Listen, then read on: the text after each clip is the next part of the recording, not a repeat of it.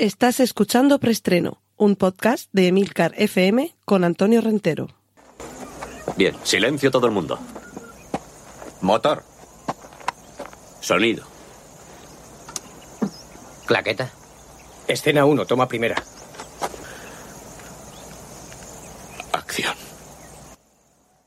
Saludos y bienvenidos una semana más a Preestreno, el podcast de Emilcar FM, donde hablamos de cine y series de televisión. En esta ocasión no vamos a tener noticias. Hoy es uno de esos eh, podcasts especiales tertulia, no por estacionalidad, sabéis que intento ofrecer uno en primavera, en verano, en otoño, en invierno, algún otro también cae en San Valentín, pero este tiene la especialidad de que es el podcast número 150, es la, eh, la entrega número 150 de preestreno, así que he decidido hacer uno de estos especiales tertulia con una invitada muy especial, que es Mónica Pelluz. Podéis encontrarla en Twitter, arroba Mónica Pelluz, y es correctora de textos y ofrece servicios editoriales de corrección, maquetación y publicación. Eh, entonces, ¿de qué vamos a hablar con ella? Evidentemente de uno de los temas más habituales en el mundo del cine y las series de televisión, las adaptaciones procedentes de la literatura. Mm, y todo esto también a cuenta mm, porque ese va a ser el, tema de fondo, pero sobre todo también a cuenta de una película que, hemos visto recientemente que, que, se titula, a ver, esto vamos a explicarlo desde el principio, novela titulada El poder en la sombra. Desde ahí tenemos una película que se titula The Ghost Writer y la novela se titula The Ghost. Pero aquí en España la película se estrena como El escritor, una película dirigida por eh, Roman Polanski, con Iwan McGregor, con Pierce Brosnan como principales protagonistas y que nos habla precisamente de ese proceso editorial. Es decir, que vamos a, ver tanto adaptaciones como la traslación de una idea al libro y del libro a la película. Todos estos entresijos. Espero que os interesen. Espero, además, vamos a hablar de, muchas, yo creo que de las películas más importantes procedentes de libros, sobre todo de algunas sagas de los, de los fallos que podemos encontrar, de las traiciones que, que, podemos también encontrar, pero sobre todo creo que es una charla amena y distendida que tanto los amantes del cine como los amantes de la literatura, sin duda, vais a disfrutar. Así que espero que lo paséis bien con esta tertulia entre Mónica Pelluz y un servidor. Y yo os dejo aquí. Vamos con la grabación de la tertulia. Y por cierto, vacaciones de Semana Santa y fiestas de primavera. Así que aprovecho también para dejaros esta, tertulia para que tengáis eh, suficiente material para las próximas dos semanas y regresamos después de la semana de fiestas de primavera, es decir, que hasta dentro de dos semanas, vacaciones en preestreno. Cortinilla de estrella y bueno, The Ghost Writer, The Ghost. Ay, me está poniendo muy nerviosa porque... Poder, el poder en la sombra, Robert Harris, Roman Polanski y el mercado editorial. ¿Sabes lo que me tengo que leer? A ver, el libro. También, pero era otro libro. ¿Cuál? Cuando editar era una fiesta. Ya, pero es que es un podcast de cine. ¿Y de qué quieres que hable yo? Como profesional del campo editorial. Yo. Sí. ¿De qué? Algunos de los aspectos que vemos en esta película se parecen más o menos a la realidad. Pero que eso son 45 minutos. Sí. Que ese es el punto de partida y luego a partir de ahí también hablamos de las adaptaciones. ¿Eh? Las adaptaciones, cuando un libro pasa a convertirse en una película. Para eso me tengo que hacer el libro. No, pero en, general. Los Juegos del Hambre, yo te hablo de los Juegos del Hambre. Seguro que tienes besito. Por ejemplo. Divergente. Eclipse, Harry Potter. Harry Potter no lo he leído. ¿cómo? A ver, no has leído Harry Potter. Ninguno. Uno o dos. Pero has visto las películas. Todas. Vale. Y entonces, de los libros que sí has leído. No, no te creas. Debería leerlos bien porque los he leído hace un año o dos. Entonces no me acuerdo, me acuerdo de las películas. Pero tú no eras la Hermione de tu grupo. Pero por las pelis. Ah. Yo no leí, no leí los libros de Harry Potter, no me pillaron.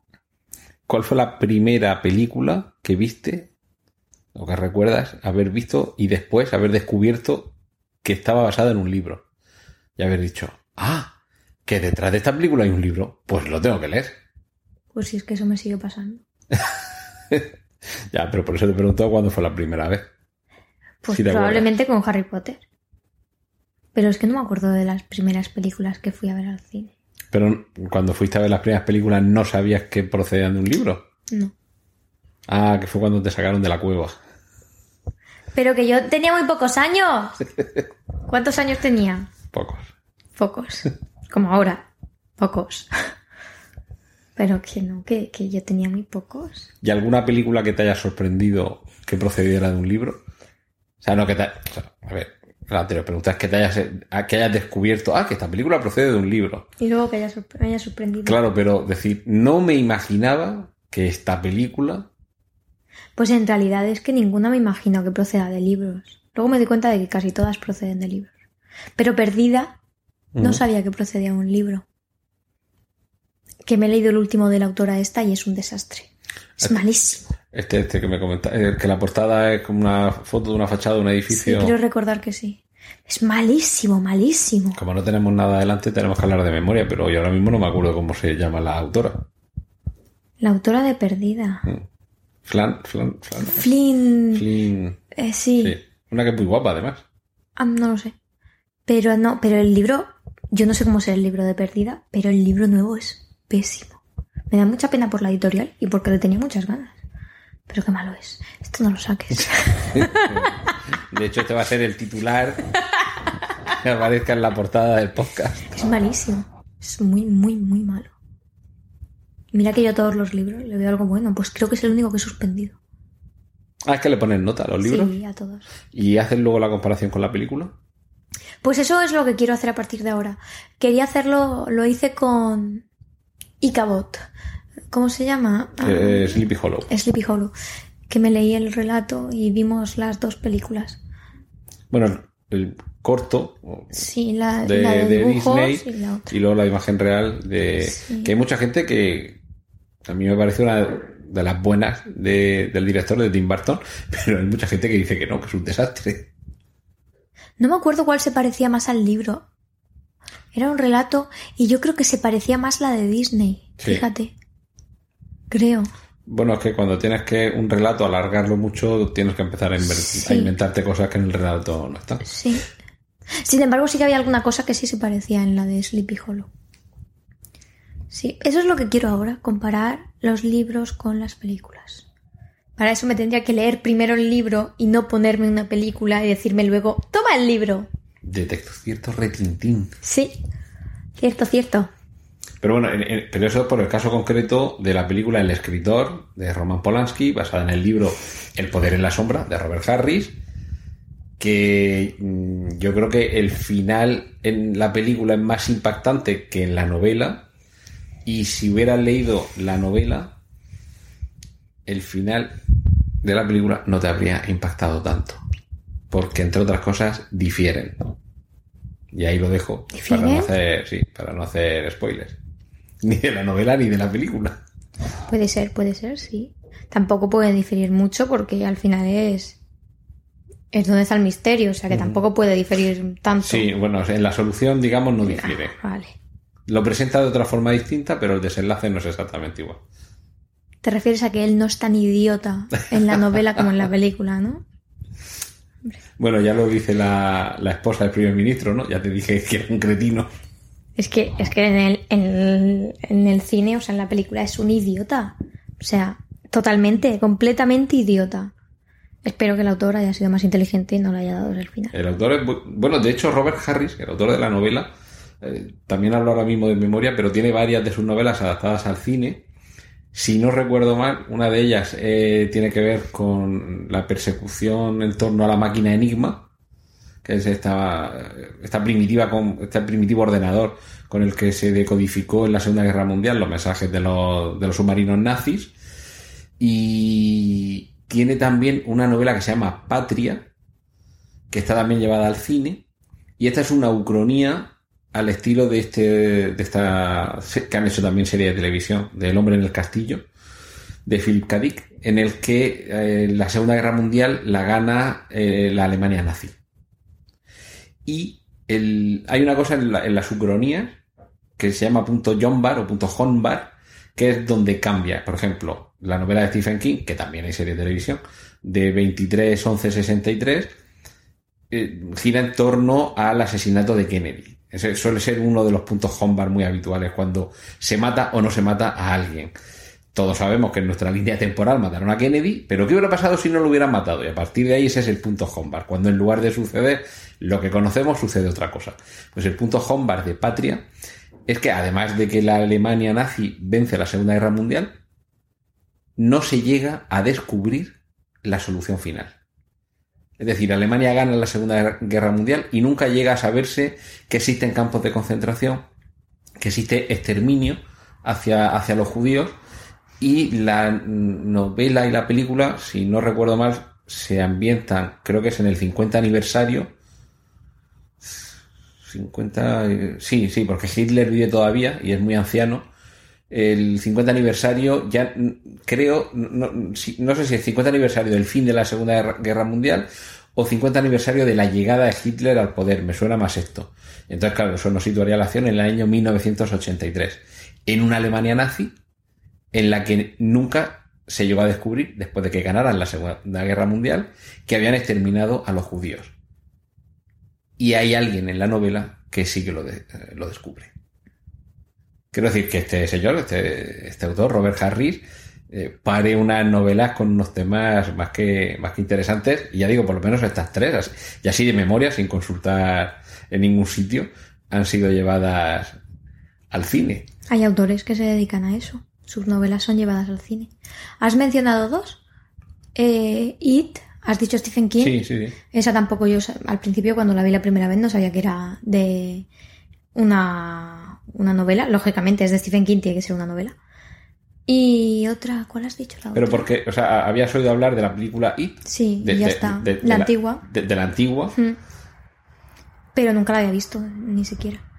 Y la otra que has dicho, has dicho otra que ya no sé cuál es. De Stephen King. No, Ah, ¿Otro autor? sí. Que, que también no sabía que era una novela hasta que... Ah, no, has dicho lo de Kennedy, Sí. la que vimos JFK, también es una novela. Bueno, no es exactamente una novela, es un, un ensayo de Jim Garrison. Vale, sí. Bueno, eh, eso nos abre otro campo interesante con las adaptaciones.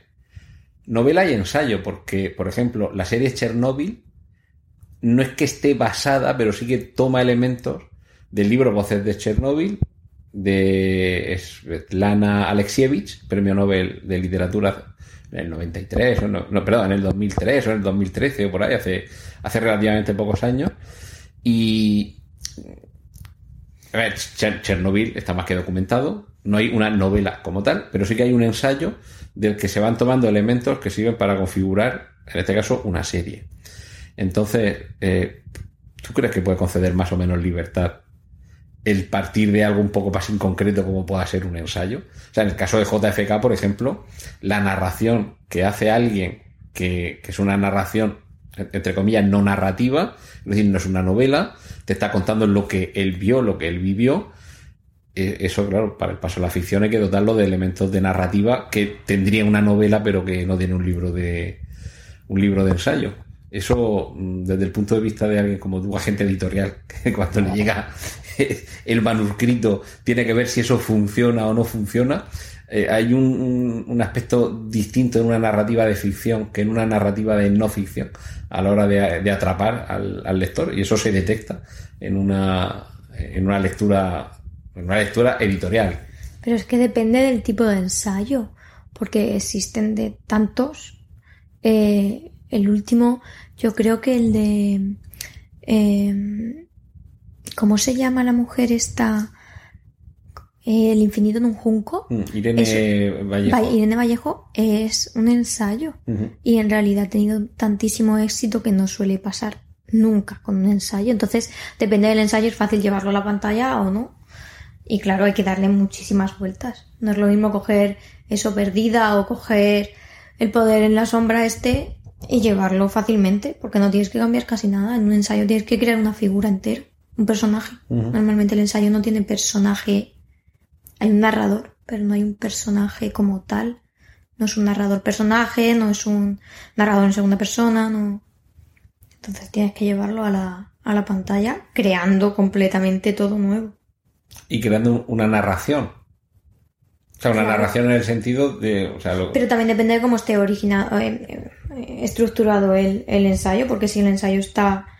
mm, mm, a ver, es que hay ensayos que están que no tienen ni pie ni cabeza y que está pues un capítulo de cada cosa. Pues si no tiene recorrido lineal, tienes que ir creando tú el recorrido y crear la historia. Depende del tipo. Yo no he leído el de Irene Vallejo, lo tengo en casa. Y, y no sé, pero ha tenido muchísimo éxito. Tampoco sé que va de las lenguas, pero no sé ni si se podría llevar. A...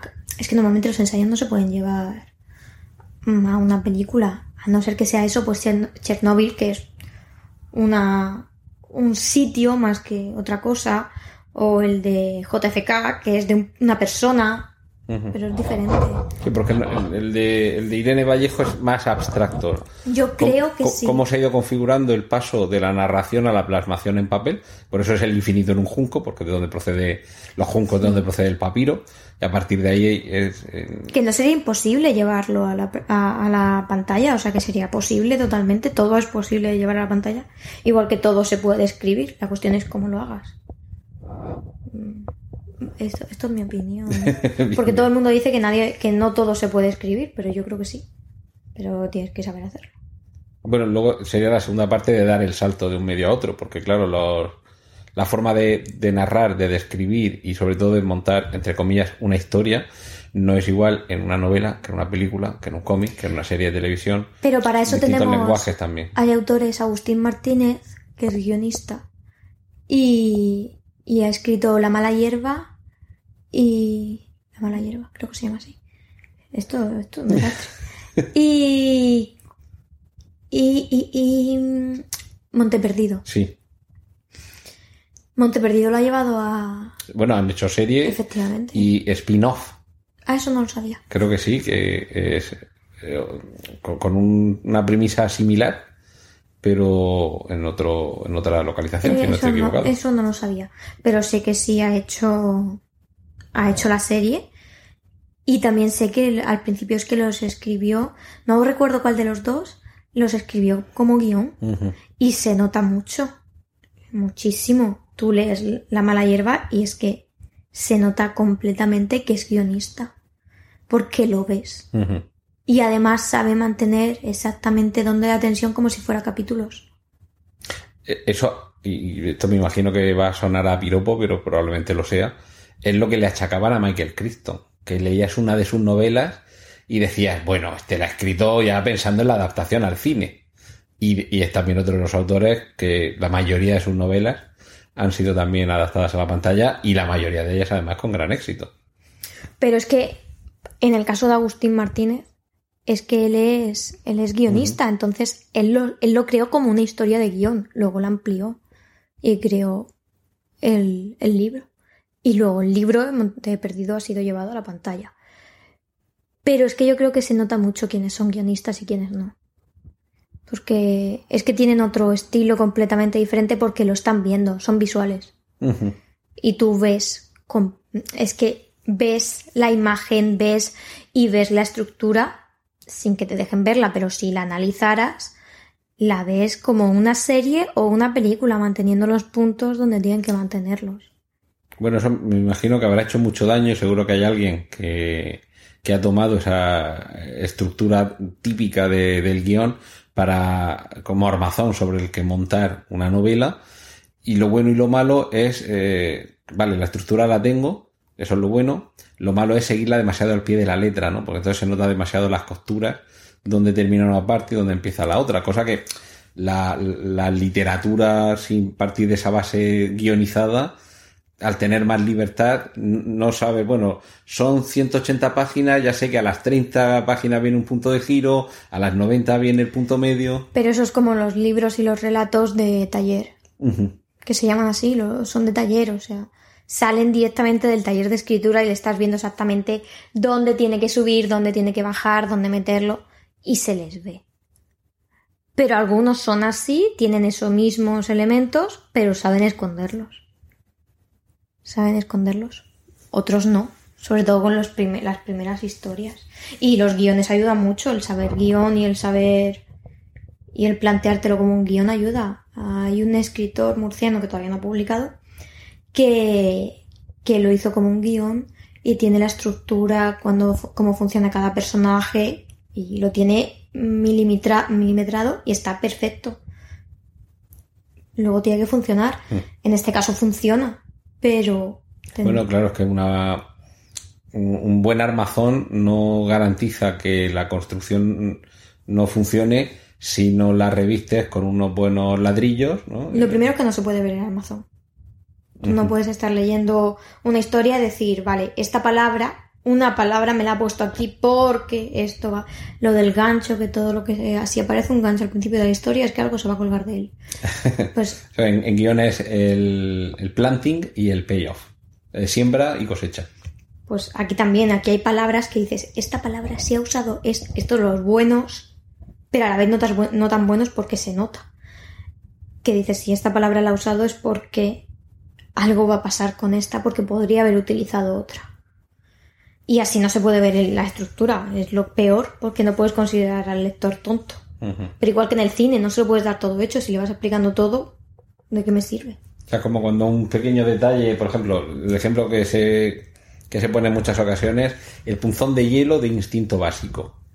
Al principio, si nos hacen mucho hincapié en, en que hay un punzón debajo de la cama, al final eh, ya estamos esperando que debajo de la cama esté el punzón. Es decir, hay que saber esconder o disimular o disfrazar muy bien esos elementos de los que no puedes prescindir, porque sé que si al final de la narración necesitas el punzón de hielo debajo de la cama, no puede ser gratuito que aparezca ahí de la nada. Tienes que ver antes cómo se cae ese punzón ahí. Y ahí, a mí, por ejemplo, me gusta mucho como lo hace Christopher Nolan, que en muchas de sus películas es que al- nada más arrancar la película ya te está contando de qué va todo. El ejemplo paradigmático, creo yo, ¿eh? es eh, The Prestige, el truco final, está de los, de los magos, que al principio Michael Caine le está explicando a la niña el truco de cómo desaparece el pájaro en la jaula y básicamente en los dos primeros minutos de la película ya te ha contado la película, pero lo hace de una forma tan magistral que mm, me imagino que habrá mucha gente que sí, que en algún punto diga, ay, pero si esto es como lo que le explicaba la niña con- la jaula al principio.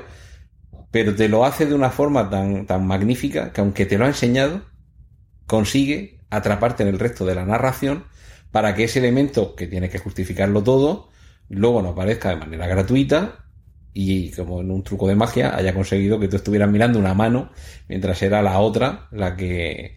Pero eso en, en una novela es más fácil hacerlo porque tiene muchas palabras y es más fácil deslizar una frase, una palabra muy casual para que no, mm, que no llame la atención. Pero que si luego vuelves atrás dices, ah, pues sí, es verdad, lo había dicho. Pues yo creo que no. Yo creo que no. Mm, Los buenos lo que hacen es que te lo dicen y se te olvida, porque te está contando tantas cosas que hace que te lo diga y aunque digas, uy, esto con esto va a hacer algo, se te olvida completamente porque te está engañando con otras cosas. Pero, pero yo no creo que sea fácil esconder, porque es- si te lo lees rápido, bueno, pero si te lo lees bien, lo notas. Mm, Creo. Mm, En el cine yo creo que es más fácil porque puedes ver más cosas a la vez. Pues algo puedes verlo y no estar viéndolo realmente. En la pantalla pueden aparecer muchas cosas. Pero en, en una novela no, porque en la novela todo te lo está narrando, con lo cual lo que aparece tiene que narrarlo. Eso es lo que le achacan a Agatha Christie, que esconde. Precisamente eh, es que justo te iba a hacer la apreciación de la película Los cronocrímenes, el detalle de la alianza, por si alguien no la ha visto, la película de Nacho Vigalondo, que yo creo que es la mejor película sobre viajes en el tiempo que se ha hecho nunca. La he visto varias veces y me cuesta encontrarle eh, dónde puede tener eh, el error, el agujero y, y esto a, lo mejor se merece su propio su propio episodio aquí en, en preestreno, pero a, a continuación lo que te iba a decir es Agatha Christie como paradigma seguramente del gran éxito en la traslación, en la adaptación de la literatura al cine, quizá un poco en menor medida, pero sobre todo a la serie de televisión.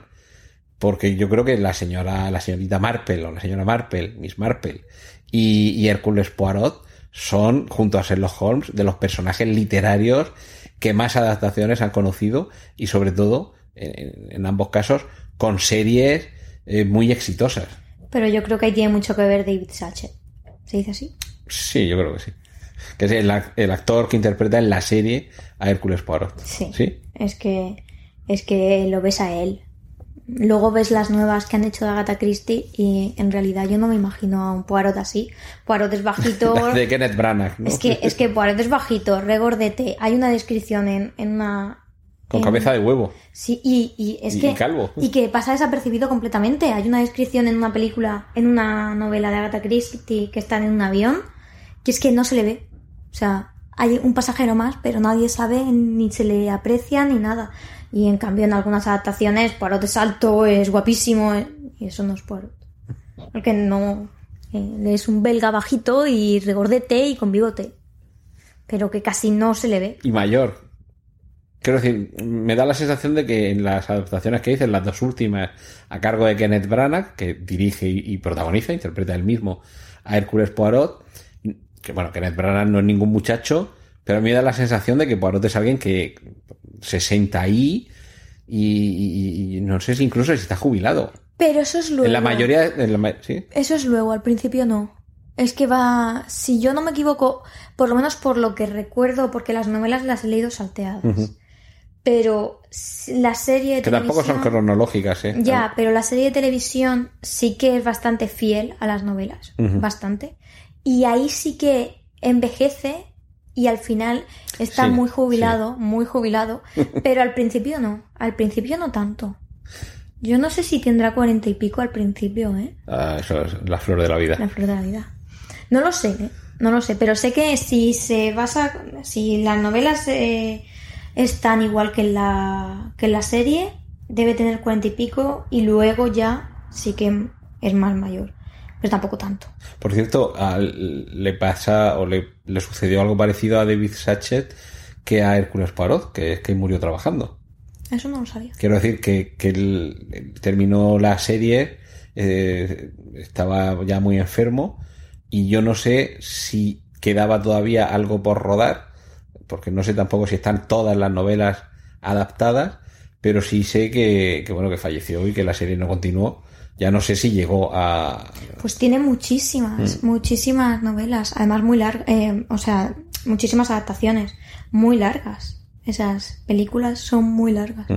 Y yo soy más de Poirot, tanto en la novela como en, como en la película, que de Miss la serie. Marple. Sí, Sí. las series. Es que, es que es una serie, pero en realidad son películas, porque duran dos horas y Sí. pico cada una. Y, y a mí me gusta. Miss Marple no me termina de convencer. A mí me pasa al revés. En las novelas no soporto a Poirot. Ay, pues sí, Poirot es Pero a cambio, la serie de. Bueno, he visto dos adaptaciones distintas, con dos Miss Marple distintas, y no soporto a ninguna de las dos. Me parece a a cada cual vas cargante. No, a mí no me parece cargante, pero creo que no se parece. En una de ellas me parece una viejecita encantadora. Sí, sí. Pero yo creo que en la, en la novela no es tan así. No, yo, yo es que siempre me lo imaginaba con lo- como la propia Agatha Christie. La- le ponía más bien la cara de la propia Agatha Christie y me imaginaba que era ella misma. Mientras que en la serie, por ejemplo, bueno, es que David Sachet es el personaje. Sí, completamente. Que luego a él lo he visto en muy pocas películas y en muy pocas series, ¿eh? Yo en algunas sí que lo he visto, pero para mí era Poirot. Pero no se parecía a Poirot en las series que lo he visto. Que lo he visto. Era, era otro. Era otro. Sí, pero vamos, asume el personaje y lo hace Sí, propio. Sí. Por cierto, te- eh, ahí, si giras un poco la cabeza, podrás verlo tú también. Lock and Key, por Joe Hill y Gabriel Rodríguez. Dos tomos integrales que reúnen la adaptación al cómic. eh, bueno, perdón, el cómic, perdón, eh, de, esa, de esa serie que fue trasladada a la televisión con algunos cambios, algunos cambios de cierta entidad, pero en general con mucha fidelidad y que después de leer el cómic decía uno, bueno, esto cómo lo van a hacer en la serie. Y afortunadamente gracias a los avances en los efectos digitales, eh, todo esto de la llave que se le mete a los personajes en la nuca, Estaba muy bien hecho. supieron darle algo que a lo mejor en el cómic funcionaba de otra forma y era lo que no te imaginabas cómo lo iban a trasladar. Y optaron por hacer algo completamente distinto. Sí, estaba muy bien hecho. Eh, Quiero po- recordar que al principio estaba más parecido al cómic Sí. y luego varió. Mm. Eh, eh, explicamos Lock and Key, una, bueno, una serie de, de cómics, eh, posteriormente serie de televisión, no sé si de Amazon Prime, no, re- no- no recuerdo ahora, creo que era de Amazon Prime, No o de. Netflix, de Netflix. Sí, yo Era de Netflix. más. que es la historia de una familia que está formada por una madre, eh, dos hijos y una hija que acuden a la casa familiar del padre que ha fallecido eh, y descubren una serie de secretos vinculados con unas llaves que son distintas llaves que cada una de ellas cumple una función y esa llave se aplica a una cerradura que aparece mágicamente en la nuca de la persona a cuya nuca aproxima la llave. Y a Pero eso partir- es con una. eh, esa, Con esa- otras no. esa es la primera, Sí. claro. Luego ya hay otras otras llaves que van teniendo otros, otros poderes. Y lo primero que vemos es que hay una llave que te permite entrar en la cabeza de alguien. Esa no es la primera. ¿Esa no es la primera? No, la primera es la puerta por la que A la pasa- puerta, es verdad. cierto. por la que pasa el Sí, pero, niño. pero esa digamos que es menos espectacular. Porque Bueno, no me, a ver, me, a ver, menos espectacular. El objetivo eh, me refiero en cuanto a efectos, haberlo trasladado a la Sí, pantalla, sí, que del cómic pase a la pantalla es más, es es- más, más sencillo. Sí, la más difícil de pasar Pero, pero esa, la que te abre la cabeza y puedes meter la mano y buscar recuerdos y Claro, en el cómic mete la mano, pero en la, en, el- en el- la serie no. en la serie se abre una puerta Sí. Por ejemplo, se ve un elemento desde Una el que accedes puerta- a un espacio que es la cabeza de esa. Una puerta que representa algo para ti. Sí. Era una tienda de gominolas, una, una- Sí. un centro comercial. Eh, un centro comercial en uno, en otro en una, una tienda de gominolas y digamos cada estante lleno de gominolas era un recuerdo y tú puedes coger uno de esos recuerdos, esos eh, sentimientos, Mm. Sí, esas eso sensaciones y eliminarlo. Entonces hay ocasiones en las que precisamente el éxito para que funcione la adaptación es que no se parezca. Sí, claro. Sí. Pero no sé otro ejemplo así. En realidad, Los Juegos del Hambre, para mí, por ejemplo, es una de las películas mejor adaptadas. Y en ese caso se parece totalmente. Y tuvo muchísimo éxito. Mm. Y es de las mejores adaptadas. De las mejores. Otro juvenil, Crepúsculo, un desastre. Un desastre. Pero un desastre en cuanto a adaptación, porque yo creo que ha sido un gran éxito Sí, sí, sí, no, tanto no. las novelas como las películas. Sí, sí, no. Mm, sí, pero adaptaciones. No ya la historia, sino los elementos, cómo la llevas a cabo. O sea, que el vampiro te brille eh, en El la... gusiluz. Sí. Que en el libro te lo crees y lo ves bien. Bueno, de hecho tiene toda su lógica que sea así. Quiero decir, el vampiro no se muestra de día porque a la luz del día su piel brilla de una manera tan especial que llama mucho la atención y todo el mundo descubriría que no es una persona normal y corriente. Claro, y en el libro te lo imaginas pues brillando, ya está. Pero en, en la película te lo ponen fatal, fatal, con brillantitos. Y no es así, por lo menos no es así como te lo imaginas, ni cómo corre, ni cómo nada. Empezando por el vampiro, que no te imaginas a ese. ¿Cómo, cómo te imaginas a... ¿Cómo se llama? Eh, eh, Edward Cullen, ¿no? Cullen. Eh, pues así no.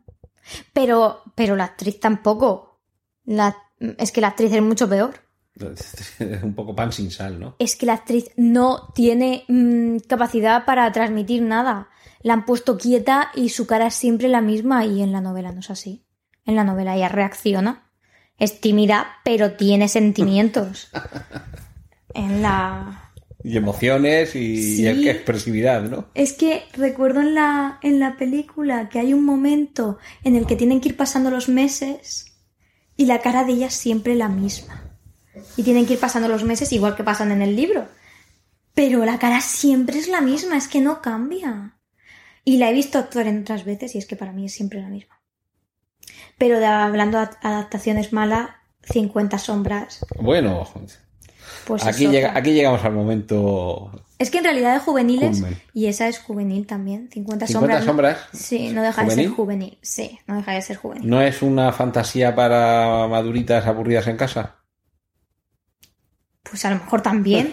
Una cosa no quita la otra, pero yo diría que es juvenil. La chica tiene veintipocos, acaba de terminar la carrera, es juvenil. Una madurita no se ve tan reflejada en una chica de 20 años.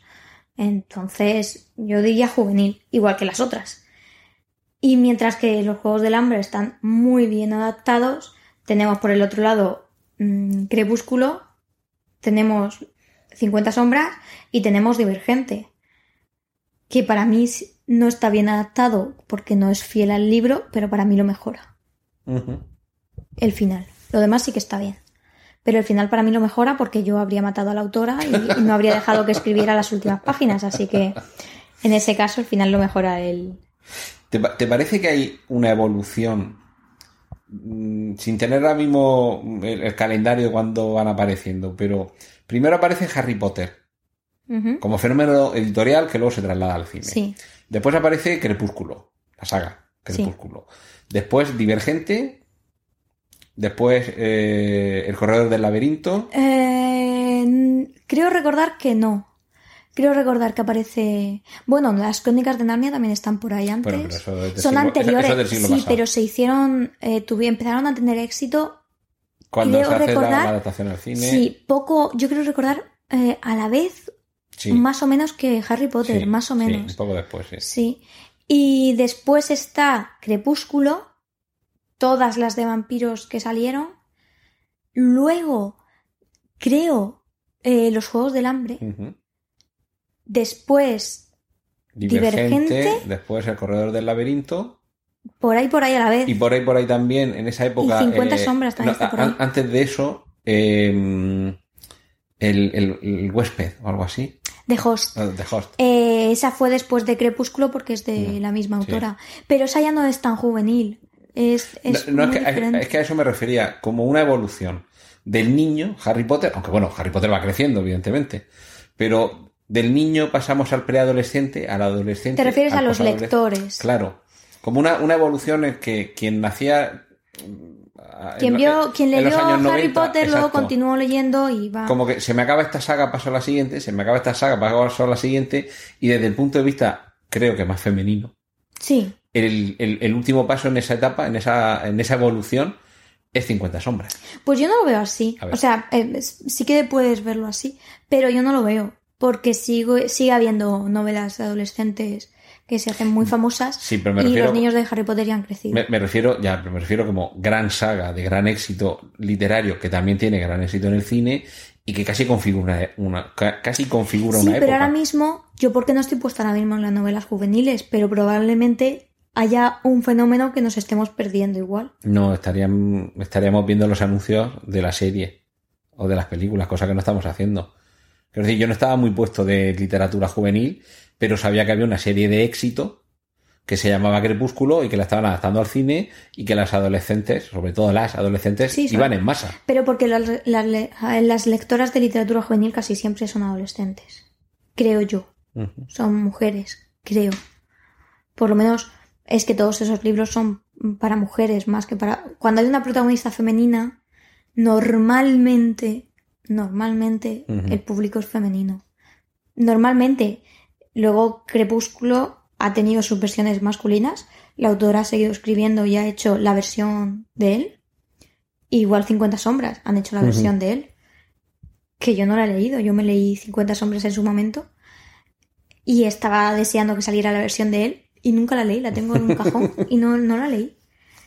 Pero Ahí la excepción quizás sería Harry Potter, que el protagonista es femenino. es, es masculino. Pero, o sea, perdón, el protagonista es masculino, pero el, el punto de vista femenino sí que ha tenido gran importancia con el personaje de Hermione. Hmm.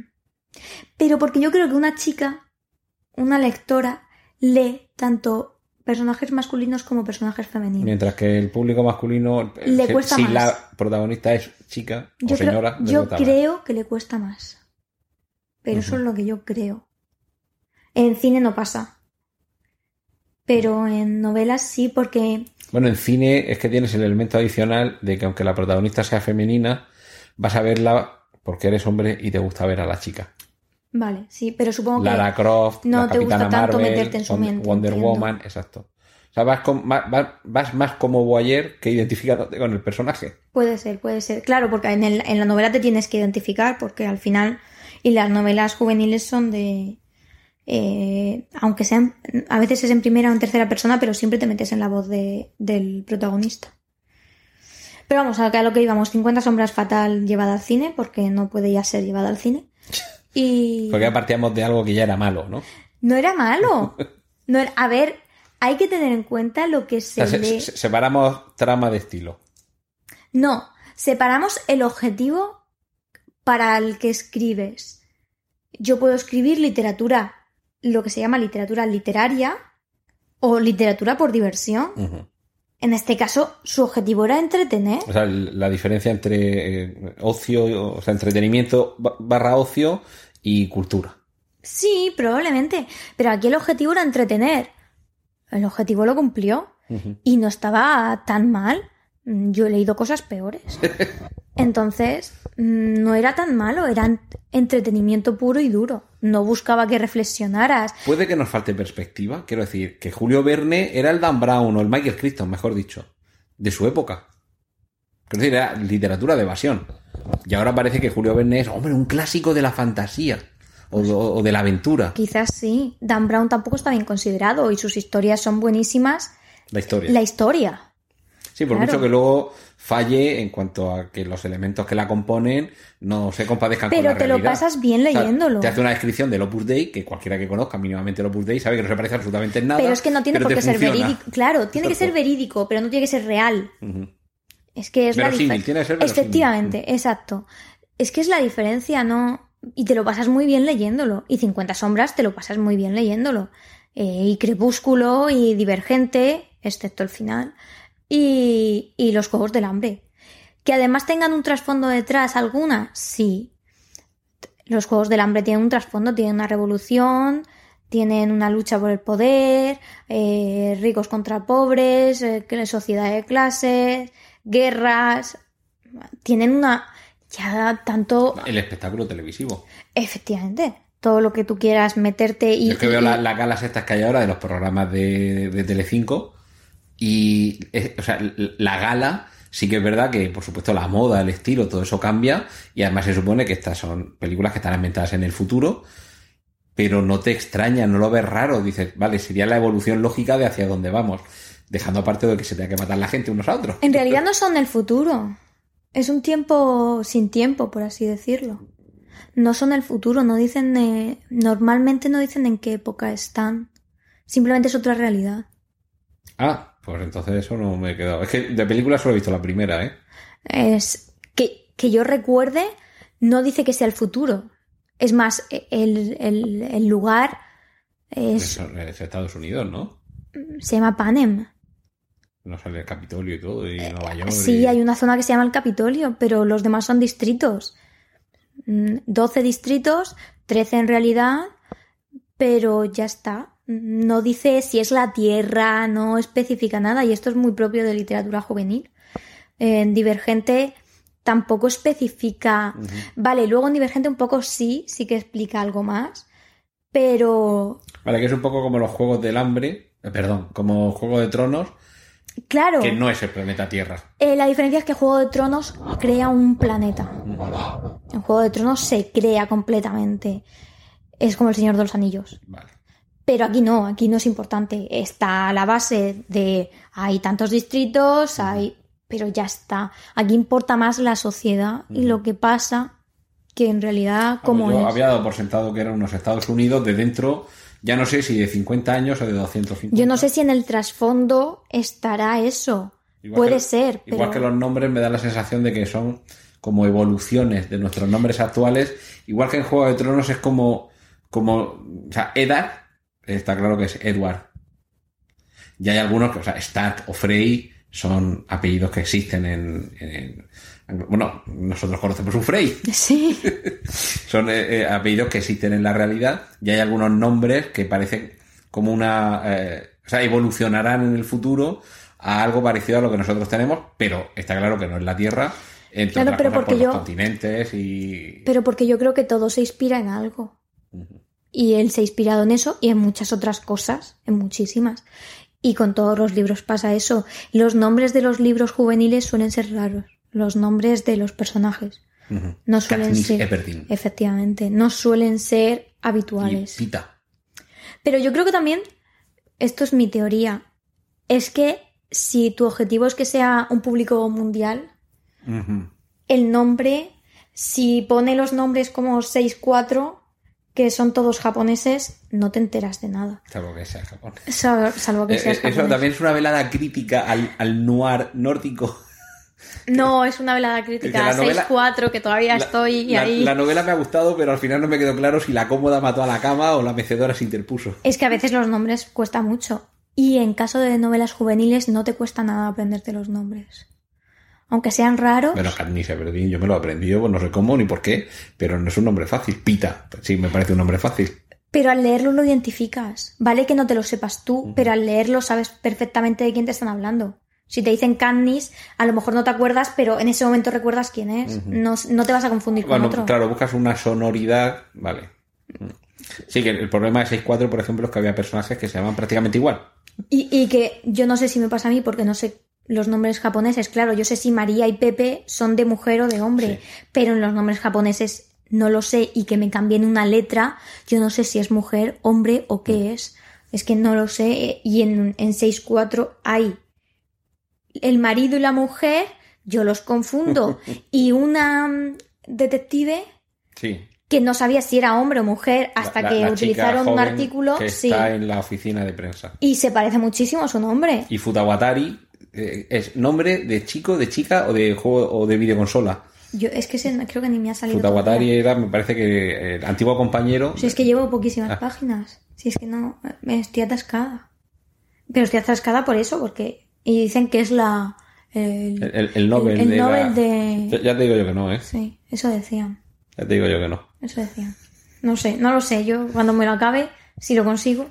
Oye, un- una, una cosa. Estamos con una sobredosis, creo yo, para bien, ¿eh? No, no lo estoy criticando ni digo que sea negativo, de adaptaciones. Como tanto en el cine y en la serie de televisión, parece que los guionistas se han quedado ya sin recursos. Adaptaciones de cómics. Últimamente, bueno, el universo cinematográfico Marvel y el de DC eh, imperan. Y también, por supuesto, adaptaciones de novelas. Mm, ¿Te parece que ya hemos llegado al límite? ¿O, ¿O por qué ponerle límite a seguir adaptando y trasladando novelas o libros en general a, a- otros medios como son el cine y las series? Yo no creo que haya límite. Porque al final o lo sacas de un guion o lo sacas de un libro. Da igual. Al final es algo escrito y es una historia. Y. Y no creo que eso pueda tener un final. Siempre va a haber más. Es más, es que se nos olvida que tanto el cine como las, las novelas es una industria. Si una novela vende muchísimo, lo van a querer llevar al cine. ¿Por qué? Porque van a seguir sacando dinero y luego sacarán los productos y luego todo. Y al revés, hay, nove- hay cine que luego se ha llevado a, a novelas porque ha tenido tanto éxito que quieren sacar dinero. Sí, bueno, el- en el caso de Star Wars, por ejemplo, de tres películas, hasta que llegaron las precuelas y demás, hubo lo que se llamó un, un universo expandido de novelas y series de cómics, que era, no vamos a decir infinito, pero casi inabarcable, y todo en base al universo que crean tres películas. Eh, yo aquí un caso paradigmático ya más actual, me parece el de Criaturas Fantásticas, que no adapta una novela, adapta un catálogo, un catálogo de bichos.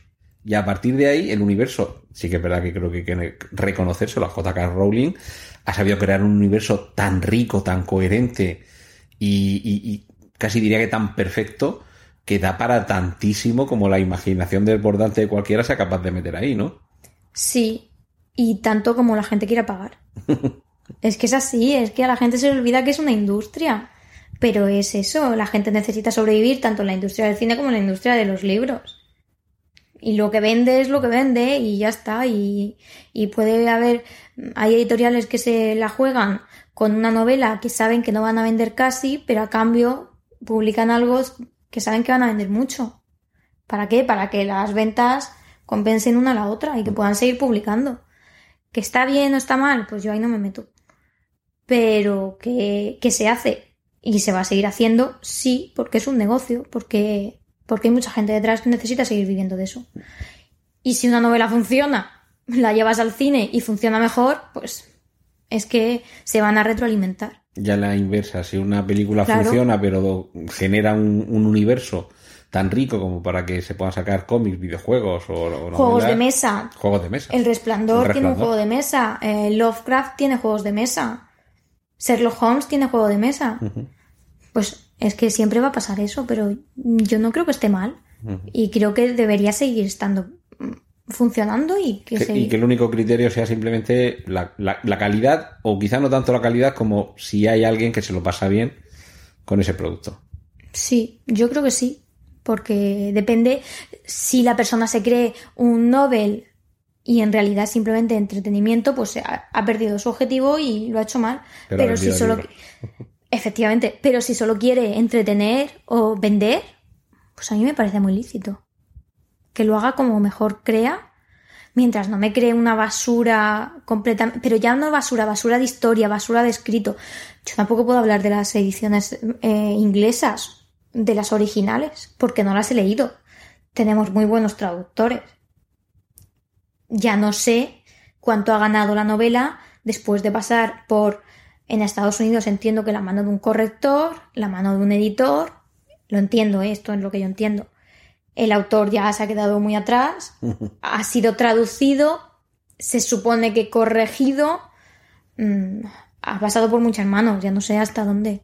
Pero eso pasa también con los españoles, o sea que Es tampoco. que a- a- aquí llegamos al punto porque a- la presenté al principio, pero ahora llega el momento de que nos cuente ya en primera persona algunas de las eh, de las características de su trabajo, porque Mónica Pelluz es eh, correctora, es agente editorial y de estos intríngulis que aparecían en la película que hablábamos al principio, el escritor, sí que, sí que nos puede contar algo. Por ejemplo, en, El escritor, esta película de Roman Polanski, protagonizada por Iwan McGregor, y con Pierce Brosnan en el papel de un ex primer ministro británico, se encarga a alguien que escriba las memorias, porque evidentemente esas memorias de grandes personajes no las escriben ellos de su puño y letra.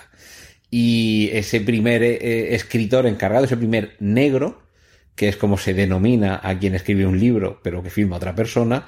En inglés la palabra es ghostwriter, escritor fantasma, que es el título de la película.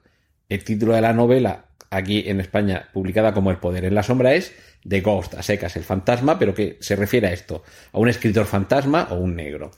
Y lo que vemos aquí, que yo creo que es un proceso que forma parte de la ficción de la película, es le hemos dado un adelanto de 10 millones de dólares al ex primer ministro británico para que escriba sus memorias y le damos dos años, pero no ha hecho nada. Esto es muy habitual también, lo dejarlo todo para el final. Y en realidad no es que no haya hecho nada, en el libro se cuenta bastante mejor, pero hay alguien que es ese primer escritor que fallece. La película comienza con que ha fallecido y tienen que buscar al reemplazo, que es el Iwan McGregor. Ha estado un año investigando y eh, las circunstancias en las que desaparecen no las vamos a desvelar para que veáis la película o leáis el libro, pero nos cuentan algo tan sencillo como tenemos un mes para terminar el libro. Hay un manuscrito de 600 páginas. En, el, en la película lo vemos a Iwan McGregor hacer un gesto que se define a la perfección en el libro, como que se llevó las manos a la cabeza en su mejor imitación de El Grito, el cuadro El Grito de Edward Munch, y está perfectamente escrito en el libro y tal cual aparece en la película, porque ese manuscrito es impublicable. Y entonces le dicen que tiene un mes para escribirlo. Y básicamente en el libro, creo que en la película también, sacan la cuenta de hemos anunciado que el libro se va a publicar en eh, junio, por lo, cual, por lo cual tiene que entrar en imprenta en mayo, tiene que estar corregido en abril y en marzo, eh, están a final de enero, principio de febrero, y en marzo tenemos que tenerlo ya terminado. O sea, que tienes un mes. Luego se reduce a dos semanas. Exactamente. Luego todavía meten prisa, no vamos a, a desvelar por qué. Pero, Mónica, esto, esto es ciencia ficción, ¿verdad? Pues depende. Pues depende. A ver, en menos de seis meses de un manuscrito impublicable, es decir, de, de la nada a un libro en la tienda. Sí, todo lo que ha pasado con la pandemia, los libros que han surgido todos de pandemia, mm, se han publicado al momento porque eran, era lo que se quería en ese momento. Y no, y si dejaban pasar el tiempo, ya no servían de nada. Eh, era igual que hay libros que puedes publicarlos más adelante, estos o los publicas ahí o no los publicas. Como, Para li- eso tiene, como, como libro sobre teletrabajo, quieres decir. como libros sobre teletrabajo, quiero decir. Y no sé por qué lo dices. Les recordamos que en Emilcar FM todos los lunes a las 5 de la mañana pueden escuchar el podcast Oficina 19 sobre teletrabajo. Fin de la cuña publicitaria. Fin, fin. Y... Pero claro, pero no suele ser habitual el que te den eh, un mes para escribir un libro. Bueno, para rehacer un libro, que es peor. Yo, para, yo creo que es peor, porque tienes que leerlo, conseguir el mismo estilo, eh, sacar algo útil, escribir tú. Yo creo que es peor rehacer un libro que escribirlo en un mes. Sobre una persona a la que se supone que el escritor no conoce, porque lo conoce un, po- Sí, conoce bueno. un poco de política, pero no lo conoce en realidad. Pero bueno, él es bueno escribiendo memorias y por eso pide. Sí, de hecho se dedica a, A a- eso. o sea, es un negro profesional. Él, Claro. él escribe solo para otros. Claro. Eh, dicho eso, es que el mundo editorial en España y el mundo editorial en Estados Unidos o en Inglaterra es totalmente diferente. Entonces, que aquí se pida, se piden libros, sí. Que se pidan mm, a gente de la calle, no. Hay negros, hay negros, pero no se conocen tanto. Eh, Yo creo que el único negro conocido en España es el que, el que le escribió el libro a Ana Rosa Quintana. Bueno, pero, pero sí que hay, hay autores. De hecho, yo creo que la gran mayoría de la población civil, como dice Emilio Cano, Lord, Lord al líder, se enteraron de que existía la profesión o el trabajo, la ocupación de negro, gracias a que se descubrió que el libro de Ana Rosa Quintana se lo habían escrito. Con ese hubo muchas polémicas porque había copiado también. Si yo no recuerdo, había copiado y se, se le denunció. No recuerdo, no sé en qué quedó la cosa. Pero también eh, hay negros, eh, bueno, quien escribió a Belén Esteban, pero en ese caso en el libro sí que aparece el, el, el periodista que lo hizo. Pero porque no son tanto negros, sino periodistas que hablan de otros. Que se acepta. Pero sí que existen los negros, claro que existen.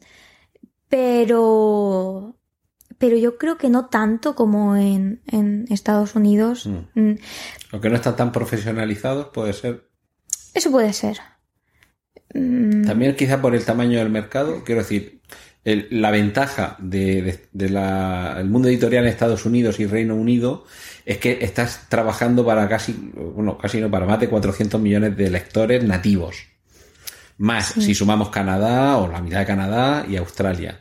Pero es que en España sí que es verdad, tenemos el mercado iberoamericano, pero en algunos sectores es que estás trabajando para un mercado potencial, ya estamos tirando por alto, de 40 millones de, posibles compradores, que no son 40, porque en España no lee el 100% de la población, pero claro, un mercado mucho más reducido.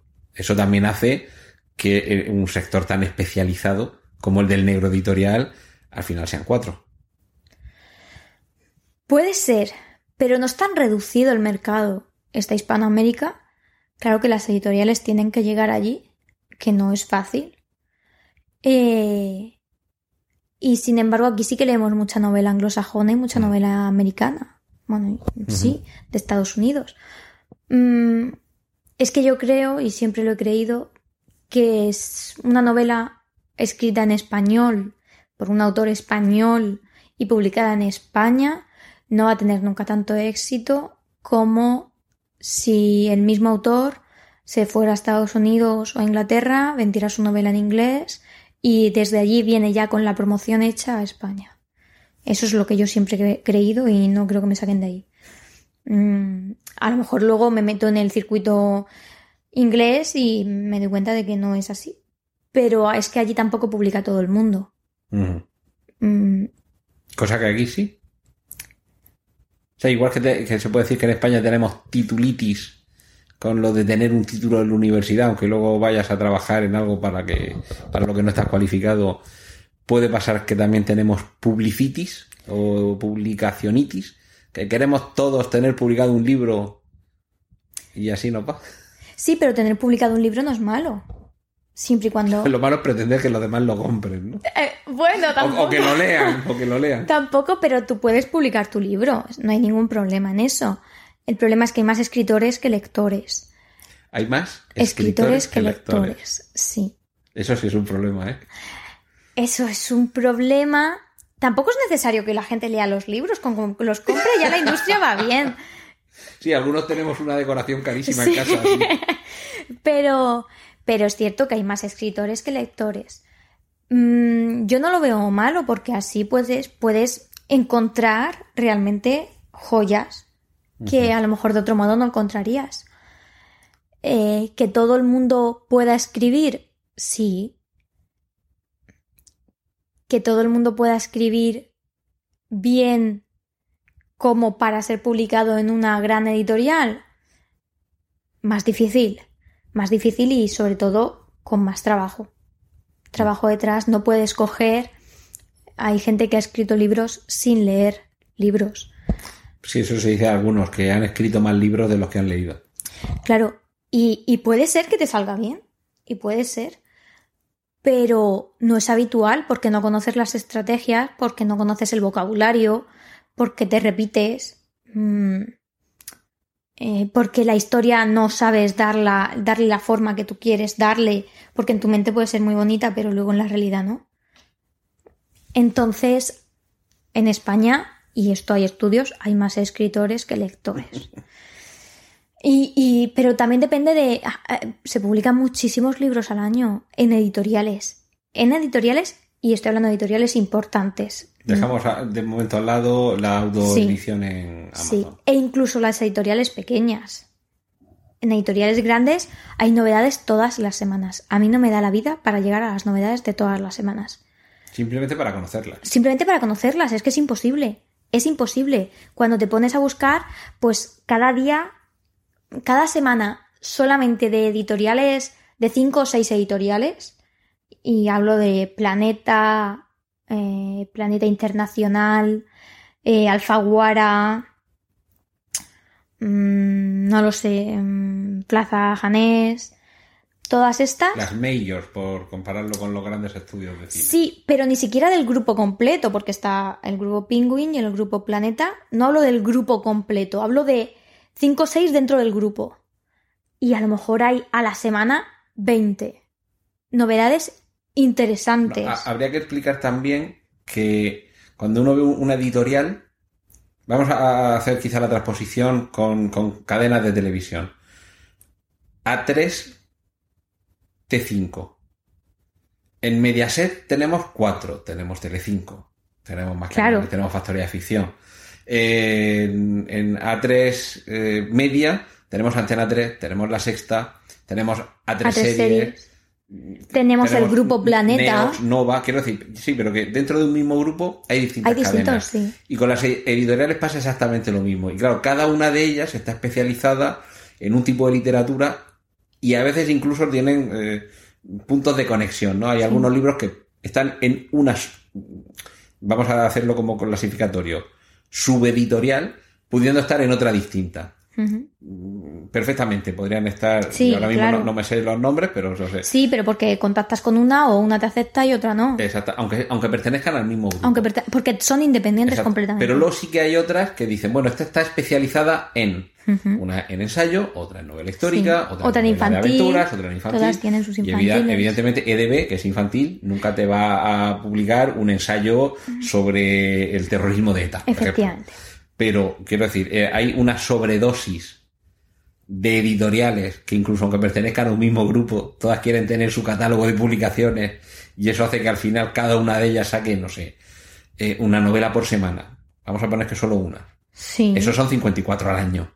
Pero claro, si una editorial tiene, vamos a poner 10 o 12 sellos editoriales, que son 500 o 600. Que tienen títulos, más sellos, títulos, ¿eh? Sí, sí. Claro. Pero eso es un grupo, luego hay otro grupo y otro y otro y al final no, Pero nos, es nos que- presentamos con 10 novelas, bueno, 10 novelas no, 10 libros Sí. al cabo del día nuevos. Es que tus Es posible que en España se publiquen 5.000 libros nuevos al año. Pero eso, eso se puede ver, eso Sí, está. Sí, decir sí, sí. Que no, no es un exceso de oferta. Claro, es lo que digo, hay más, escrit- hay más escritores que lectores.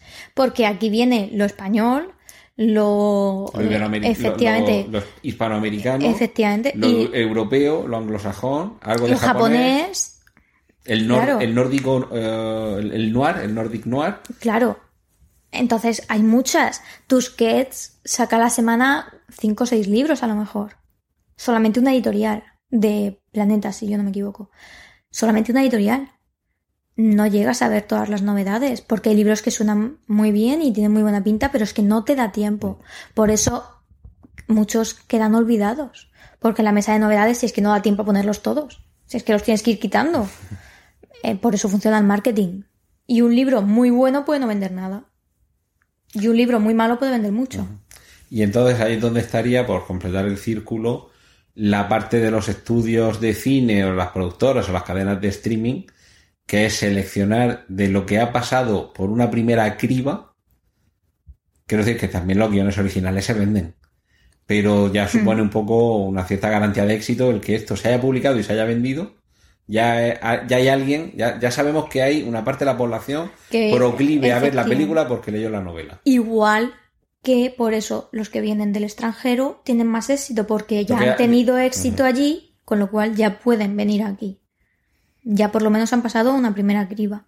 Aquí no, aquí lo que publicas en español no sabes cómo va a reaccionar la gente. Y la gente yo creo que reacciona... Ahora no, ahora no tanto, pero antes reaccionaba peor a la literatura española. Yo creo que la veía como más costumbrista, más... mm, voy, a, voy a decir antigua. Sí, Pero... lo que le decían a Benito Pérez Galdós, garbancera, ¿no? No, Literatura garbancera. Y sin embargo, Benito Pérez Galdós, a mí, por ejemplo, me encanta. Pero. Y también yo pienso que es por el tipo de novela. Porque viene mucho thriller. Y en España.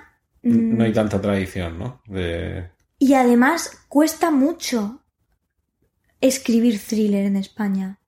No consiguen, yo creo que por más que lo intentan, no consiguen el tono de los otros. Eh, solo conozco a tres escritores. Claudio Cerdán, que para mí su novela es maravillosa. mm, su- además escribe mucho novela negra y es que es muy bueno. Y Agustín Martínez, que ya lo he dicho. Y otro escritor que no ha publicado todavía. Y Pero no paras a decir el nombre de este autor que todavía no ha publicado. no, cuando Vale, publique. vale, bien, bien, bien. Cuando publique lo digo. Vale. Eh, estamos en ello. Eh, pero para mí esos tres son los que mejor llevan. A ver, está Juan Gómez Jurado también. em, Pero esa, a mí me parece que lo que le ha cogido el tono es al bestseller. Pero es Entendiendo que- como bestseller casi una categoría sí, sí, sí, literaria yo es que la de- de- considero de categoría. aeropuerto, ¿no? Pero es que De- yo la considero una categoría. Es que es el, el tipo que Es- es viene. un género, ¿no? Sí, el tipo En que sí. viene de thriller de, de fuera es eso. Es, eh, para mí es el tipo bestseller, es que lo llamo así. Y suele ser género negro, pero no género negro como Agustín Martínez o como Claudio Cerdán. Es más género negro, pues mm, como La chica del tren o. que es otro de- tipo. Dan Brown. No es exactamente igual. Me refiero a trama. Sí, pero tra- sí. Trama compleja, pero realmente si Sí. le pasas un poco el escombrite salta todo. Sí. Estilo ausente. O sea, estilo funcional, quiero decir. Que esto no suene tampoco a crítica de- excesivamente negativa. Juan Gómez Jurado, yo sé que lleva muchos años currándoselo y a la prueba está, o sea, la, la- la prueba me remito de lo que está vendiendo. Pero si te dijeran que en vez de Juan, Juan Gómez Jurado es John Smith Yuri y que te lo han traducido, tendría la misma falta de estilo de una novela sin estilo que te ha traducido alguien, con lo cual, mm, parte del estilo original se ha vendido, te sigue funcionando la trama y la narración, pero es que al final eso es lo que importa, no tanto el estilo. Pero es que a mí sí me parece que tiene un estilo. Sí, un estilo ausente. Eh, mm, bueno, ausente no lo llamaría, yo lo llamaría estilo bestseller. Es pues que- es un estilo ausente.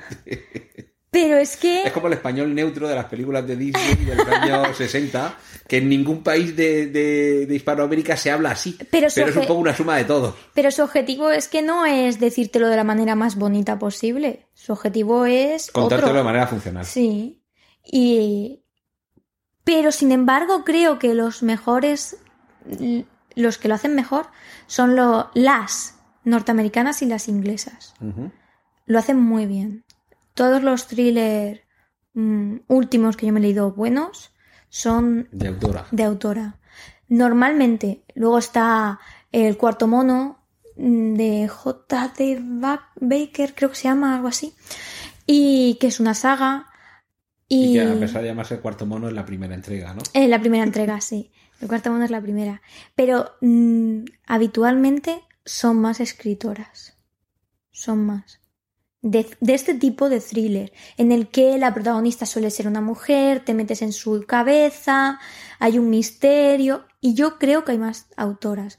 Eh, la nueva Agatha Christie, la que le han dado los derechos para hacer Agatha Christie, Sophie Hannan, que es una buenísima escritora de misterio. Yo no he leído ninguno suyo de Agatha Christie, pero creo que consigue muy bien el, El estilo de... Es Poirot lo que trata. Bueno, por cierto, vamos a ir concluyendo, pero creo que ya que estás hablando de asumir estilo ajeno, creo que tenemos que hablar de alguien que conocemos los dos, que vive aquí en nuestra región y que eh, tiene una novela en la que asume por completo el estilo de Robert Arthur en Los Tres Investigadores y tiene una novela que se puede encontrar gratuitamente en Internet, que es El Misterio de las Piezas de Ajedrez y que también ha publicado recientemente y que podría ser llevado a la pantalla también en, cualquier momento. Si alguien lo quiere seguir en, en Twitter, tiene que buscar a Uganay, arroba Uganay, que es el nombre de Manuel Ortuño, que, que bueno, tiene, tiene otras novelas, tiene otro, un libro de relatos. Sí, acaba de sacar Relatos de Lobo Enjaulado, con Niña Loba Editorial. Que además cada uno de ellos, o, o prácticamente casi cada uno de ellos, tiene un estilo diferente, todos ellos. Sí, no parecen del mismo autor. eh, y, y todos ellos magistrales. Mm. Y, y no sé si es mucho más fácil que cuando eres capaz de emular estilos ajenos, cualquiera diga, oye, mm, ¿por qué no te cogemos a ti para que continúes donde lo dejó eh, Agatha Christie? O Ian Fleming, o Sir Arthur Conan Doyle. Pero no es fácil, porque eh, el listón está muy alto. Mm, A Sophie Hannah la, la han cogido porque es muy buena en, la novela. En la novela que, que ella hacía, el tipo de novela. Y se parece mucho a, Agatha Christie. También han cogido a- al que continúa Drácula, si no me equivoco. A, un escritor que va a continuar. Creo que ganó un premio sobre el premio Bram Stoker. Yo creo que incluso el del cuarto mono lo ganó, creo.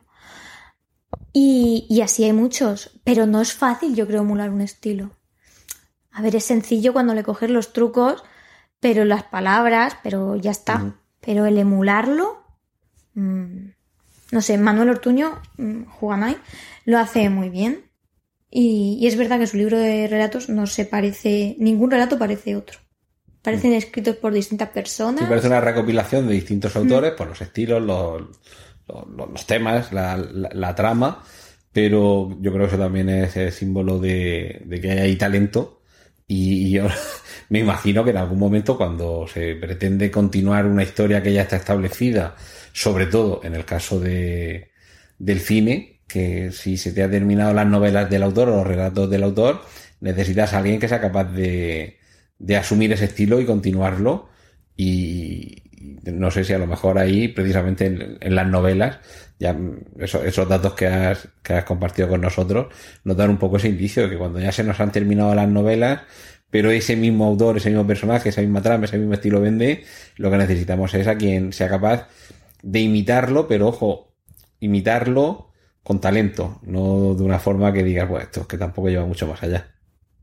Claro, yo no sé si ya ha continuado la saga de los cinco, porque el otro día lo No estuve sé. viendo y creo que hay nuevos episodios, nuevas, alguien que ha ido continuando.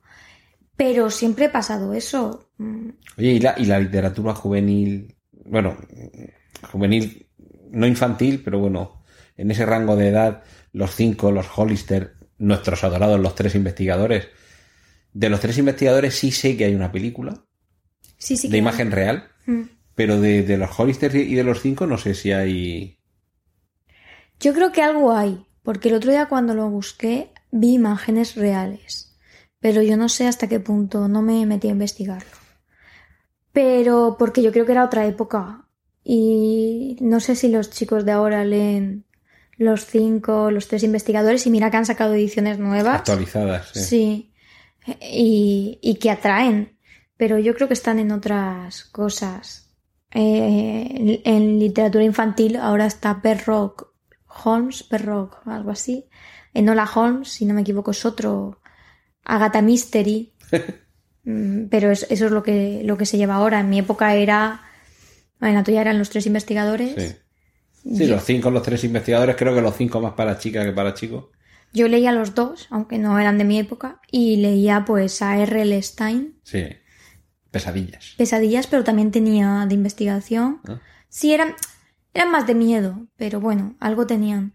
Y, y alguna autora muy buena de, de eso, de lo- el Club del Misterio, los tres del misterio. Lo último que se hizo así con cierta categoría Es unas novelas, eh, creo que son de los años 40 o 50, que es Nancy Drew, Mm. y hace un par de años hicieron una, eh, una película, creo que en Netflix, que la protagonizaba la chica, no me acuerdo cómo se llama, la que salía en la película It, en la parte de, de- de los, cuando son jóvenes, Jóvenes. pues esa actriz, que no recuerdo ahora su nombre, era la Nancy Drew, y yo creo que ha pasado un poco como con Enola Holmes, que han dicho, vamos a probar, a ver si esto tiene éxito, y tiene mucho éxito, continuamos.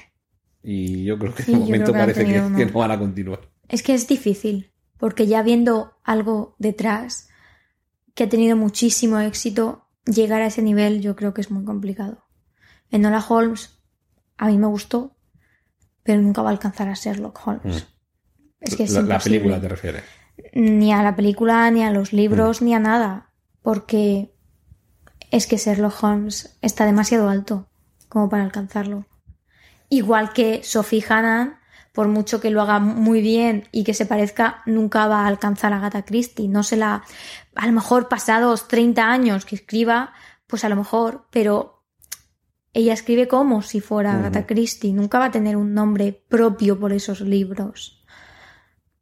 Porque es que el listón está ya muy alto y no se puede Bueno, alcanzar. eso, curiosamente, eh, algo que en, los últimos tiempos en la serie, sobre todo en el cine, eh, se ha volcado mucho, que es las adaptaciones de los cómics. En el caso de los superhéroes de, de Marvel, gran parte de ellos creados por Stan Lee. Sí que es verdad que durante décadas ha sido él el nombre asociado con las historias de esos personajes, pero han ido creciendo. No es exactamente igual porque la editorial era la dueña de los personajes, aunque el guionista fuera él y el dibujante fuera Steve Ditko, o Ahora hay muchos Romita, guionistas. o Steve Buscemo, quien tocara, claro.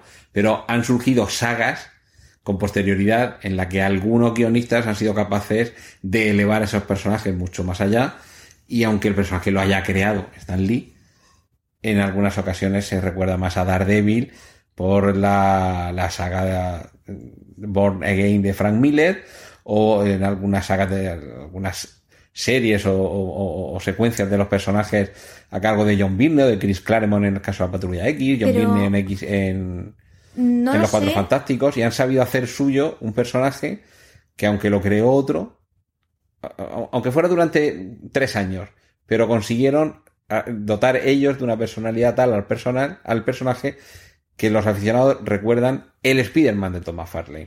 Pero es que, La patrulla X de, de Chris Claremont, que es el guionista. pero es que yo el no creador. sé, tú en esto sabes más que yo de cómic, pero yo no sé hasta qué punto los mm, forofos, a ver, no los super forofos, pero los que les gusta simplemente Spider-Man, saben Ah, quién es el guionista. A ellos les gusta Spider-Man. Eh, No lo sé, ¿eh? que yo no entiendo tanto de cómic, pero yo conozco a Spider-Man, conozco a Batman, conozco- pero no sé quién es el guionista, porque además sé que depende, hay veces que depende del cómic, un guionista es uno y, otro es otro. Sí, o sea, hay, hay distintas colecciones, algunas en paralelo, algunos personajes como puede ser Spider-Man o Batman pueden tener varias cole- colecciones al mismo tiempo y cada una de ellas evidentemente el guionista es distinto y a lo mejor incluso estar situado en ambientes, en líneas temporales eh, y en naturalezas completamente distintas. por no hablar del dibujante, que también Sí. suelen ser varios. Entonces yo no sé hasta qué punto El muy fan sabe quién es el guionista y sabe quién es el dibujante. puede ser. Y hay competiciones de no, era mejor el- Pero el cuando lo dibujaba no sé quién y es mejor cuando el guion lo hacía fulanito. Pero el público de a pie Público de a pie. El público de a pie que le No- gusta, ¿eh? Que le gusta... No sabe ni que existen Marvel y DC. No, pero el público de a pie que sí sabe que existe Marvel y DC, no sé hasta qué punto saben quién es el guionista de cada uno. Yo creo que les gusta uno, Mm. les gusta otro, pero hasta el punto de saber este lo ha creado Mm. tal, este guionista es de tal, no sé yo si lo llegan a saber. Eso yo es. creo que ahí ya es el personaje. Eso ya es de cinturón naranja para Sí, arriba. de- efectivamente. de. Ahí es el, es el personaje. Igual que Agatha Christie es Poirot. Hombre, se asocia mucho a Agatha Christie, pero es Poirot y Mm, Miss Marple, sí. no. Y tiene más, Agatha Christie tiene más, tiene esta novela romántica con un seudónimo, pero. Pero ya son personajes. Y, y novelas de misterio en las que no aparece ninguno de los dos. Sí, sí. Pero son ya más los personajes que van por libre. Sherlock Holmes es Sherlock Holmes, no es. Es la creación de Arthur Conan Doyle, pero es Sherlock Holmes. Va por su lado. Le dedicamos dentro de un año o dos un especial a las adaptaciones de Sherlock Holmes. Yo ni debería estar aquí. Pero tú quieres dedicarle un especial, tú le dedicas lo que tú quieras. Vale. Hombre, lo digo en tu caso por tu conocimiento del personaje y por tu conocimiento del mundo. Yo soy también. más de Agatha Christie, ¿eh? Pues, pues se lo dedicamos a Agatha Christie primero. Fíjate que con el primero quiero decir que se lo terminaremos. No, para el de Sherlock Holmes tengo que cogerle la palabra a nuestro común amigo y querido Pedro Rivera. A ver, si, a ver si lo engancho. Pues yo creo que, que para empezar a hablar de una adaptación y terminar hablando de muchas, creo que hemos tocado bastantes, bastantes palos. Y yo creo que, bueno, palos igual me, me cae alguno por llevarte más allá de lo que habíamos semi pactado al comienzo. Pero me parece que necesitamos también una voz autorizada de alguien que conoce cómo es el mundo editorial cuando estamos hablando de películas, más de películas que de series, que adaptan las novelas. Así que ha sido un placer contar con la colaboración completamente desinteresada de, de Mónica Pelluz, que ya lo dije, es correctora, agente editorial y, también maquetadora. Que no es que le guste pegar piezas de plástico y pintarlas para hacer un avión. Que la maqueta es la forma que adopta un libro antes de llegar a imprenta para que pase a ser papel encuadernado en, en nuestras estanterías. Sí, si me das piezas que pegar, te hago de todo menos un avión, seguro. Pues nada, pues un placer también. Y me lo he pasado muy bien. Pues me alegro mucho. Nada. Para la próxima, otro. Bueno, y para quien esté interesado, por si hay alguien que nos ha leído, dice, a ver, eso de, de la corrección, ¿qué es? Que quiero decir que a lo mejor hay gente que no sabe lo que es la... Bueno, es una agente editorial, todo el mundo puede saber lo que es, que es quien se dedica a que le lleguen los manuscritos, a pulirlos. Eso, eso nos lo vamos a dejar para otro día, que es la distinción entre un, un eh, yo lo diré, un editor eh, europeo o español y un editor americano. El editor americano se involucra más, ¿no? También depende del editor español. ¿eh? Bueno, Hay editores también. españoles que sí que meten la tijera y meten el boli. Hay otros que no. Pero hay editores que sí meten. Bueno, pues eso, eso lo, lo explicamos otro día y así tengo excusa para volver a, a invitarte aquí a preestreno. Pero eh, la gente editorial, todo el mundo más o menos identifica lo que puede ser, pero la corrección, ¿en qué consiste la corrección editorial? Que es también parte de tu trabajo. Pues hay dos tipos. Está la corrección ortográfica, ortotipográfica, que es lo que todo el mundo conoce como corrección. Conoce eh, corregir Quitar las faltas de ortografía. Efectivamente, quitar faltas de ortografía, puntuación, eh, dejar el texto bien bonito para mandarlo a editoriales y luego la corrección de estilo, que la gente se asusta muchísimo cuando lo oye porque dice, uy, no me toques el estilo, pero que es quitar repeticiones, eh, que las frases tengan sentido, Que haya concordancia de tiempo, modo. Que haya, que, que tenga sentido el texto. Y esos son los dos tipos de correcciones. Luego está la corrección de maqueta, que es sobre la maqueta para que no queden líneas donde no deben. Las para líneas viudas, ¿no? las líneas viudas y las líneas huérfanas. Eso era huérfano. Sí. Y, y la paginación que esté en su sitio, que no queden errores que al maquetarlo pueden quedar y que quede bonito el libro. Y eso básicamente es la corrección. La- em, un trabajo que prácticamente no existe ya, que antes existía muchísimo, pero que ahora ya estamos, estamos ya medio escondidos, no se nos ve. Y además a los correctores no se les ve nunca, no se les debe ver. Bueno, en ese sentido sí que sois como el protagonista del escritor. Somos Que- negros. Que sois, sois negros en el sentido que muchas veces ni siquiera se os acredita. No, y mejor así. Sí, sobre todo por... Bueno, es que esto nos va a quedar para otro programa, para otro podcast, para otro encuentro con Mónica Pelluz, para que nos cuente cuando le corriges al autor y el autor dice, no, no, no, no. Esto lo dejo como yo lo había puesto. Y entonces, en ese momento es cuando el corrector, la correctora en este caso, dice, escucha, que en el libro, que no hace falta que pongas que te he hecho yo la corrección, ¿no? Sí. Nunca sale el autor, el corrector. Prácticamente nunca sale. Y el corrector no se debe ver. Porque si se ve, el corrector se ve cuando hay errores. Y dice, necesita un corrector. Pero no se sabe lo que hay detrás, porque a lo mejor el corrector ha pasado y el autor ha pasado por encima de él. Entonces, eh, sí, eso da para mucho. Pero sí, mm, yo nunca quiero salir, normalmente. A no ser que haya tenido mm, el poder total. Desde que me han dado el manuscrito, yo lo he corregido completamente, lo he... me han aceptado los cambios, por lo menos los que creía que debían aceptar, Y luego yo lo he maquetado, lo he corregido la maqueta y lo he publicado en Amazon. Mm, Normalmente, si no, no quiero que salga mi nombre, porque así tengo yo el poder. Porque sé, una vez que le devuelves el autor, el manuscrito al autor, puede, o a la editorial, puede pasar cualquier cosa.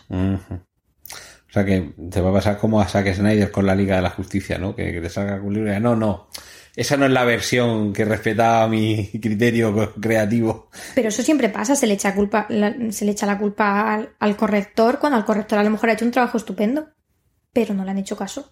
O no le han contratado para eso. Me pueden contratar para corregir la ortografía, decirle al autor necesitas una corrección de estilo o a la editorial y que no te contraten para eso.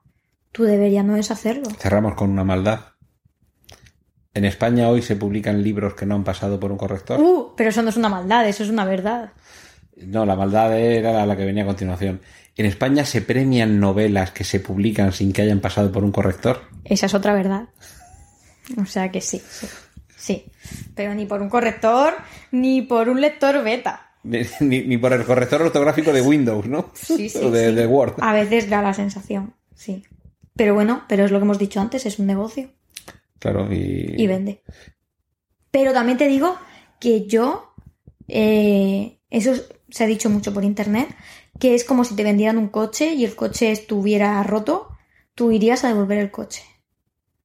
Y que en este caso no, sí. devolve- no devolvemos los libros. no devolvemos los libros. Aun cuando haya sido un autor premiado, mm, que ha ganado dinero y que se merece, aunque sea mm, el lector, un respeto y el haberlo pasado por lo menos por un corrector, aunque sea de ortografía. Aunque sea. Ya no te digo que la historia sea mejor o peor, o que haya repeticiones, pero de ortografía es que es básico. Y si ha ganado dinero con el libro porque el premio conlleva dinero, mm, mm, yo, yo devol... Es que no se hace, pero devolvería el libro. Además marcado, ¿no? con, un- con el- Marcado. con el lápiz rojo, mire. Yo tengo ¿Ve? los libros de editoriales marcados por abajo, marcados. Si, hay, si alguien ve un libro mío y hay muchas cosas marcadas abajo, es que eh, están mal, son errores. La página doblada, ¿te refieres? Sí. Yo doblo la página abajo cuando hay un error, la página arriba cuando me gusta algo. Marca páginas no uso, solo los colecciono. Pero no los uso. Pero, pero mm, hay muchos. Yo tengo libros que están todos marcados por abajo de autores famosos que han ganado premios. Y que se merecen, se merecen un, un sopapo. Pues, pues nada, pues ya eh, no vamos a decir dónde vive Mónica Pelluz para que no vaya nadie a ver en su biblioteca cuáles son esos libros que están marcados por abajo para sacarle las vergüenzas a esos eh, autores, a los que les han publicado libros, les han pagado por publicarlos, les han dado premios y, eso es lo bueno, que si alguna vez alguna de esas novelas las adaptaran al cine o a la serie de televisión, seguro que todos esos errores los corregían. Y también te digo que es que han salido ediciones sucesivas, que yo soy el autor y digo, sí, sí, sacadme la siguiente edición, pero corregidmelo. O sea, puede salir en la primera errores, porque puede haber Sí, errores. rata o- Claro, pero errores tan gordos como yo he visto y, Y- y con que el- sigan saliendo. y que sigan saliendo en siguientes ediciones y que el autor siga teniéndolos en los siguientes libros, no, no me vale. Pues nada, ahí queda. Y bueno, aquí queda este especial que hemos dedicado, por cierto, el preestreno número 150, así que había que celebrarlo de alguna forma especial y de ahí esta, esta tertulia sobre las adaptaciones, sobre el papel del escritor, sobre la industria editorial y con una invitada como Mónica Pelluz, que, que como es correctora y agente editorial de esto, sabe un poco y luego además que también se está poniendo al día con, con el cine y las series de televisión. El, el, confi- bien, ¿eh? Sí, el confinamiento le ha venido muy bien para, para ponerse al día. Y a vosotros nada más, muchas gracias por estar ahí. Cortinilla de estrella y... Y esto es lo que ha dado la tertulia. Espero que lo hayáis pasado bien. Y ahora, como decía al principio, un par de semanas de asueto y volvemos el 15 de abril aquí en preestreno en Emilcar FM. Un saludo de Antonio Rentero, feliz Semana Santa y felices fiestas de primavera. ¡Y corten! Gracias por escuchar Preestreno. Puedes contactar con nosotros en emilcar.fm barra preestreno. donde encontrarás nuestros anteriores episodios. Genial, a positivar.